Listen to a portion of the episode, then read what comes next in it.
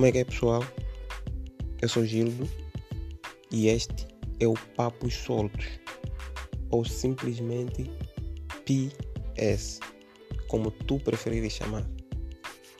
Então, é um podcast que eu criei com o objetivo de dar oportunidade às pessoas, mas principalmente aos jovens, de poderem abordar ou opinar sobre diferentes papos ou assuntos que têm a ver com diferentes realidades, sejam acadêmicos, sejam assuntos pessoais, sejam familiares, entre outros.